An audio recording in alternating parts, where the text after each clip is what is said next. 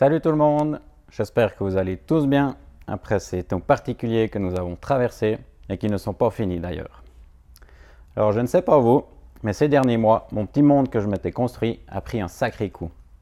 J'ai réalisé que ma vie, mon confort, mes richesses et mes sécurités pouvaient disparaître comme ça, du jour au lendemain. En réalité, je ne maîtrisais rien du tout. Cela me fit comprendre que tous les efforts que je fournissais pour protéger ma vie n'étaient que poudre aux yeux. De la crainte se posa dans mon cœur et me fit voir que mon assurance et mon bonheur dépendaient de ma réussite personnelle et pas du fait que mon nom était inscrit au ciel.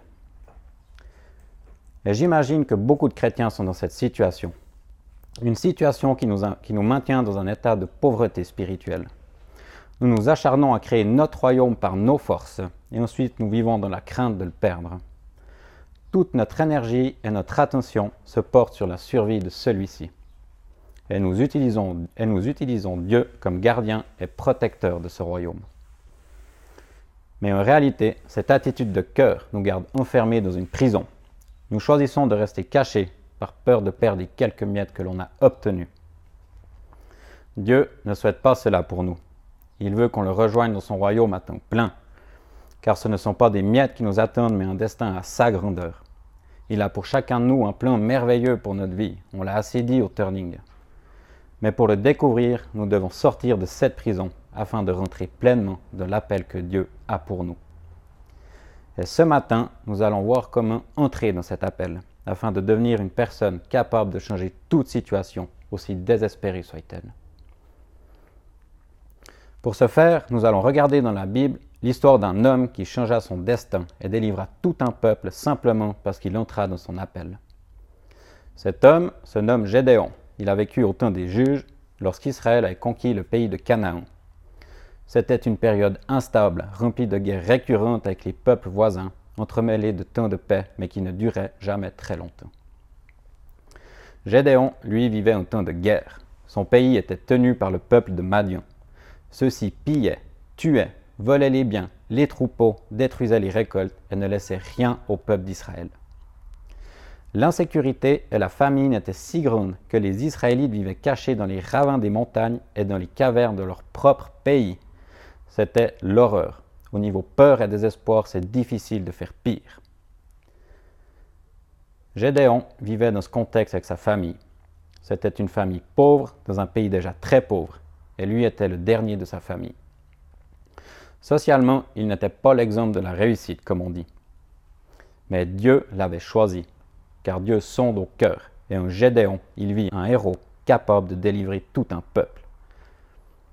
Et ce matin, nous allons nous intéresser au moment où l'ange de l'Éternel apparaît à Gédéon pour lui annoncer sa vocation et l'appel qu'il a mis sur sa vie. Nous allons lire ensemble le passage d'un juge, chapitre 6, versets 11 à 16. Puis vint l'ange de l'Éternel, et il s'assit sous le térébinthe d'Ophra, qui appartenait à Joas de la famille d'Abiézer. Gédéon, son fils, battait du froment au pressoir pour le mettre à l'abri de Madian. L'ange de l'Éternel lui apparut et lui dit L'Éternel est avec toi, vaillant héros. Gédéon lui dit Ah, mon Seigneur, si l'Éternel est avec nous, pourquoi toutes ces choses nous sont-elles arrivées? Et où sont tous ces prodiges que nos pères nous racontent quand ils disent L'Éternel ne nous a-t-il pas fait monter hors d'Égypte Maintenant, l'Éternel nous abandonne, et il nous livre entre les mains de Madian. L'Éternel se tourna vers lui et dit, Va avec cette force que tu as et délivre Israël de la main de Madian. N'est-ce pas moi qui t'envoie? Gédéon lui dit, Ah mon Seigneur, avec quoi délivrerai-je Israël? Voici, ma famille est la plus pauvre en Manassé, et je suis le plus petit dans la maison de mon père. L'Éternel lui dit, Mais je serai avec toi, et tu battras Madian comme un seul homme. J'aime ce passage, car dedans il y a plusieurs clés qui nous permettent d'entrer dans notre appel. Et je prie ce matin que vous puissiez les saisir. La première chose que l'ange fait sur Gédéon pour qu'il puisse simplement accepter son appel, c'est le sortir de son insignifiance. Toute sa vie, les gens l'avaient sûrement traité de moins que rien, de pauvre et d'incapable. Ses paroles de mort l'avaient maintenu dans un esprit de pauvreté. Il n'avait aucune estime de lui-même et ne croyait pas en ses capacités. Mais Dieu arrive, lui dit qu'il n'est pas seul et le qualifie de vaillant héros. Il pose cela sur son identité et dans son cœur. il lui montre l'importance et la valeur qu'il a à ses yeux. Pour la première fois, Gédéon se sentit reconnu. Combien d'entre nous sont comme Gédéon, se sentant petits, inférieurs aux autres et incapables? Ces pensées nous empêchent d'entrer dans notre appel, car l'insignifiance nous maintient la tête baissée et nous rend incapables d'imaginer que Dieu veut nous utiliser pour de grandes missions. C'est un mensonge que l'ennemi utilise pour éviter que l'on entre dans ce que Dieu veut pour nous. Car Satan sait qu'un enfant de Dieu qui a conscience de sa valeur, de son autorité et de sa puissance en Christ peut lui infliger d'énormes défaites. Et il redoute réellement cela. Il a peur de nous. C'est la Bible qui le dit. Résistez au diable et il fuira. Il fuira loin de vous. Jacques 4, verset 7. Maintenant, pour vaincre ces mensonges, nous devons comprendre et accepter l'amour que Dieu nous porte. Accepter qu'il nous voit comme des héros valeureux. Alors ne nous faisons pas piéger, mais regardons à Dieu. Saisissons qu'il nous aime tellement qu'il a donné son Fils unique mourir pour nous pour nous racheter. Romains 5, verset 8. Mais Dieu prouve son amour envers nous en ce que lorsque nous étions des pécheurs, Christ est mort pour nous. Donc si tu doutes de toi, regarde à la croix, car là se trouve la valeur que tu as aux yeux de Dieu. Étonnamment, on voit que Gédéon ne saute pas de joie après ces paroles d'encouragement, mais à la place, il en profite pour se plaindre de son sort. Il dit à l'ange de l'Éternel, Si Dieu est avec nous, pourquoi tant de malheurs nous arrivent? Et où sont tous ces miracles que nos pères nous racontent? Et pourquoi nous as-tu abandonnés aux mains de nos ennemis? Gédéon, par ses phrases, fait ressortir un sentiment que nous avons tous eu à un moment donné de notre vie envers Dieu. Ces phrases qui disent Si tu existes, pourquoi tant de malheurs arrivent dans ce monde? Si tu m'aimes, pourquoi tu m'infliges toutes ces difficultés? Et où sont tous ces miracles que tu parles dans ta parole? Ces pensées sont révélatrices de la pitié de soi, Gédéon était aussi là-dedans. Et quand on lit son histoire, on ne peut que le comprendre. Franchement, il vivait caché dans son propre pays, ravagé continuellement par des hommes méchants. Il n'avait aucune perspective d'avenir si ce n'est de vivre dans la peur et le désespoir durant toute son existence. On aurait pu imaginer que Dieu, à ce moment, allait le consoler, lui dire à quel point il était désolé et qu'il l'aimait, qu'il comprenait que c'était difficile et qu'il allait faire tout ce qu'il pouvait pour lui remonter le moral et le sortir de là. Mais ce n'est pas ce que Dieu fait il n'entre même pas en débat avec Gédéon. À la place, il lui dit Va avec cette force que tu as et délivre Israël de la main de Madian. N'est-ce pas moi qui t'envoie? Dieu ne voulait surtout pas le maintenir dans cet apitoiement. Il voulait qu'il se lève et qu'il prenne ses responsabilités. Par cette réponse, il lui fait réaliser qu'il est lui, Gédéon, l'instrument de la délivrance que Dieu a choisi. Gédéon se plaint que Dieu les a abandonnés, mais il ne se rend même pas compte qu'à cet instant, Dieu est en train d'opérer cette délivrance tant attendue. Nous aussi, de nos jours, nous avons souvent cette tendance. En 3000 ans, l'humain n'a pas changé tant que ça. En effet, nous sommes enfermés dans ces schémas de pitié de soi, de victimisation et d'apitoiement. Nous restons centrés sur nous-mêmes et, nous ne réalisons pas que nous sommes l'instrument de la délivrance des situations qui nous entourent. La pitié de soi nous maintient dans l'immaturité spirituelle et nous empêche de prendre nos responsabilités.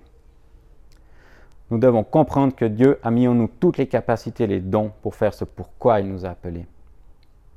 Dieu avait mis de la force en Gédéon, c'était son don. Et il lui dit de l'utiliser. Va, mets-toi en action avec cette force que je t'ai donnée. Nous sommes tous uniques avec nos propres dons pour une mission précise qui nous est réservée. Ephésiens 2, verset 10. Je suis un ouvrage de Dieu et j'ai été créé pour accomplir de bonnes œuvres que Dieu a déjà préparées d'avance. Ma mission ne pourra pas être faite par quelqu'un d'autre, comme je ne pourrais pas faire la mission d'un autre. Et chaque mission a son importance pour faire grandir le royaume de Dieu et chasser les ténèbres de manière considérable dans ce monde.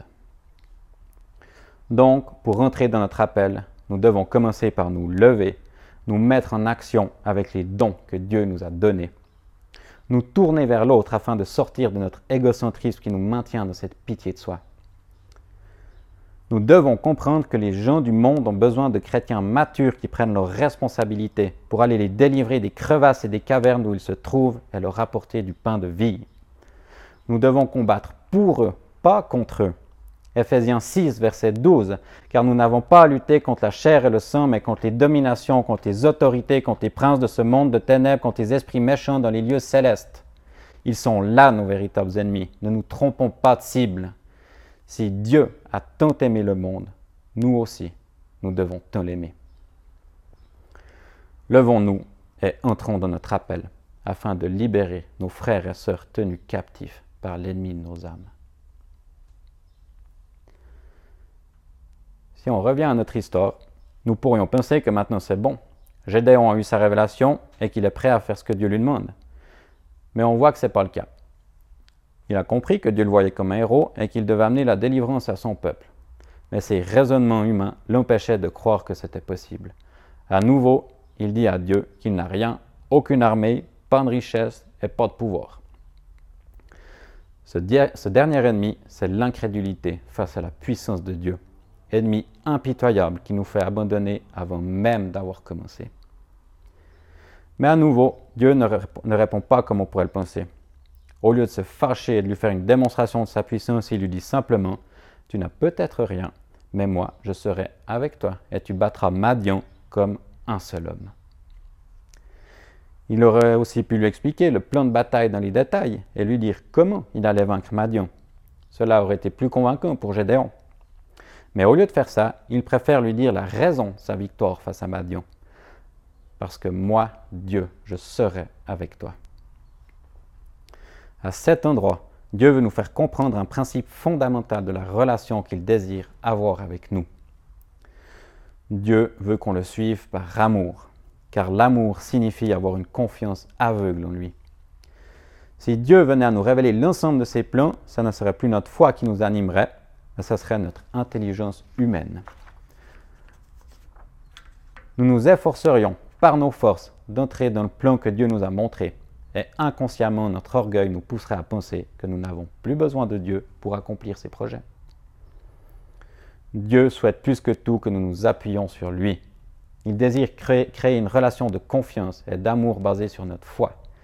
Il veut que le simple fait de savoir qu'il sera avec nous dans la bataille nous convainc d'y aller. En entrant dans notre appel, nous choisissons de faire confiance à Dieu et de nous appuyer totalement sur lui.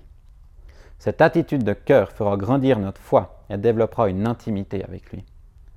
Et ceci nous permettra de faire premièrement sa volonté. Jésus nous a montré l'exemple durant toute sa vie. Tout ce qu'il faisait, il le faisait par obéissance à la volonté de son Père. Il le dit lui-même dans l'évangile de Jean au chapitre 5, versets 19 à 20. En vérité, en vérité, je vous le dis, le Fils ne peut rien faire de lui-même. Il ne fait que ce qu'il voit faire au Père, et tout ce que le Père fait, le Fils aussi le fait pareillement. Car le Père aime le Fils et lui montre tout ce qu'il fait. Grâce à ça, Jésus a rempli parfaitement sa mission, son appel dans ce monde. Il s'appuyait uniquement sur son Père, car il lui faisait entièrement confiance. Donc notre dernière clé ce matin est celle-ci. Pour rentrer dans notre appel, nous devons choisir de faire confiance à Dieu. Nous devons mettre notre foi en action et croire que Dieu nous conduira au bon endroit et que son esprit nous révélera ses plans au bon moment. D'ailleurs, plus tard dans l'histoire de Gédéon, nous voyons qu'il écrit au, verset 34 du chapitre 6, Gédéon fut revêtu de l'esprit de l'Éternel. C'est cet esprit qui donna l'autorité et la puissance à Gédéon. Et c'est lui aussi qui lui révéla les plans et la stratégie pour vaincre Madian. Sans lui, il n'aurait rien pu faire. Pour nous, c'est pareil. Sans l'Esprit, nous ne faisons rien. Et c'est au moment où l'on se met en action pour Dieu que l'Esprit agit et que des miracles se produisent. Car l'Esprit nous a été donné non pas pour faire notre volonté, mais bel et bien pour faire la volonté du Père. Et faire la volonté du Père signifie être dans son appel. Ce matin, nous avons donc pu relever trois clés importantes. La première, c'est d'être libéré de l'insignifiance et croire que Dieu a de grandes missions pour nous. La seconde est de sortir de la pitié de soi afin de comprendre que nous sommes l'instrument de la délivrance choisi par Dieu. Et la dernière, il s'agit de faire confiance à Dieu en nous appuyant sur sa puissance et son esprit. Tous ces points nous aident à entrer dans notre appel. Mais à présent, j'aimerais encore préciser une chose importante. L'appel est intimement lié à la vision que Dieu nous donne, que Dieu met sur notre vie, pardon. Il y a quelque temps, Gaël nous a partagé une image que j'ai aimée. Il nous disait que si on comparait notre vie à une voiture, l'esprit était le carburant qui nous permettait d'avancer. J'avais envie de reprendre cette image et d'ajouter que si le Saint-Esprit c'est l'essence, l'appel c'est le fait d'entrer dans sa voiture et de démarrer. Maintenant, si on démarre une voiture, on a besoin d'une destination car sans elle, on va rouler bêtement, sans but, tout en usant les pneus. Pour notre vie, c'est la même chose. On a besoin d'une destination pour aller dans la bonne direction. Et cette destination, c'est la vision. Grâce à elle, nous savons précisément où nous diriger et quels moyens mettre en œuvre pour y arriver. Dans l'histoire de Gédéon, on voit que Dieu pose cette vision sur lui. Il ne lui dit pas simplement qu'il a de la force et qu'il fera un bon combattant. Non, non. Il lui dit clairement que sa force allait permettre de délivrer Israël de la main de Madian. Avec cette vision, il savait exactement dans quelle direction partir. La vision, c'est une chose qui nous est révélée par le Saint-Esprit. Mais je sais, c'est plus facile à dire qu'à faire, car trouver sa vision n'est pas si simple. Alors laissez-moi vous aider en vous partageant un principe que j'ai compris et qui permet de s'approcher de la vision que Dieu a pour nous. Ce principe est très simple. Il s'agit à nouveau de se mettre en action, se lever et faire confiance à Dieu. En prenant ces risques, nous mettons notre foi à l'épreuve. Et de cette manière, nous permettons à Dieu d'agir dans nos vies et ainsi nous laissons son esprit nous envisionner. Il est temps d'oser, la semaine dernière, au groupe Vie Roger nous a partagé une révélation qu'il a reçue sur ce thème. Je vous la donne parce qu'elle est capitale pour chacun de nous. Oser, aux yeux de Dieu, consiste à se déclarer publiquement pour son Fils Jésus. Et lorsqu'on se déclare publiquement pour Jésus, qu'est-ce qui se passe? Eh bien, lui aussi se déclare publiquement pour nous. Luc chapitre 12, verset 8. Je vous l'ai dit, quiconque se déclarera publiquement pour moi, le Fils de l'homme se déclarera aussi pour lui. Concrètement, cela signifie qu'en osant, nous permettons à Jésus de se montrer dans ce monde. Et Bob, dimanche passé, nous parlait de ce tapis de course, que nous courions sans nous arrêter, nous nous épuisions sans nous remettre en question. Eh oui, ce tapis, Dieu l'a arrêté ces derniers mois. Mais maintenant, il est reparti, et le monde a recommencé à courir encore plus vite pour rattraper le temps perdu. Cependant, un paramètre a changé. Le cœur des gens, suite à cette crise, a changé. Avant, ils couraient la tête baissée sans se poser de questions. Mais maintenant, ils courent en regardant à gauche, à droite, l'air inquiet, en se demandant mais qu'est-ce qui fiche sur ce tapis? Ils cherchent quelque chose, mais ils ne savent pas quoi. Ce quelque chose, c'est Jésus. Mais pour qu'ils le trouvent, nous devons oser afin que Jésus puisse se déclarer publiquement devant eux.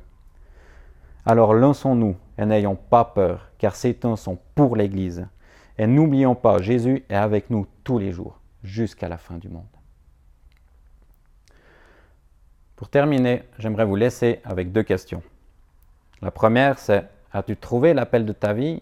Et sinon, quelle est la chose qui t'en empêche? La deuxième, si tu as trouvé ton appel, as-tu la vision qui va avec?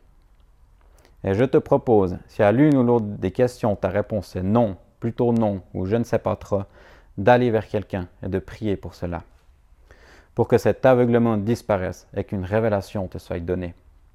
Je prie et je proclame qu'en prenant cette décision, ta vie change à partir de maintenant et que cette prière soit le premier pas d'entrée dans ton appel. Et durant cette semaine, je t'encourage personnellement à te placer devant Dieu afin de trouver l'appel de ta vie et de commencer à chercher la vision qui va avec. Un petit indice, en général notre appel, c'est ce qui fait vibrer fortement notre cœur. En faisant cela, je suis convaincu que dans les temps qui viennent, de nouvelles révélations te seront données et que Dieu te placera sur le chemin qu'il a prévu pour toi. Alors voilà, merci de m'avoir écouté, soyez bénis et je me réjouis de vous voir le 12 juillet au devant à Montrichet. Ciao ciao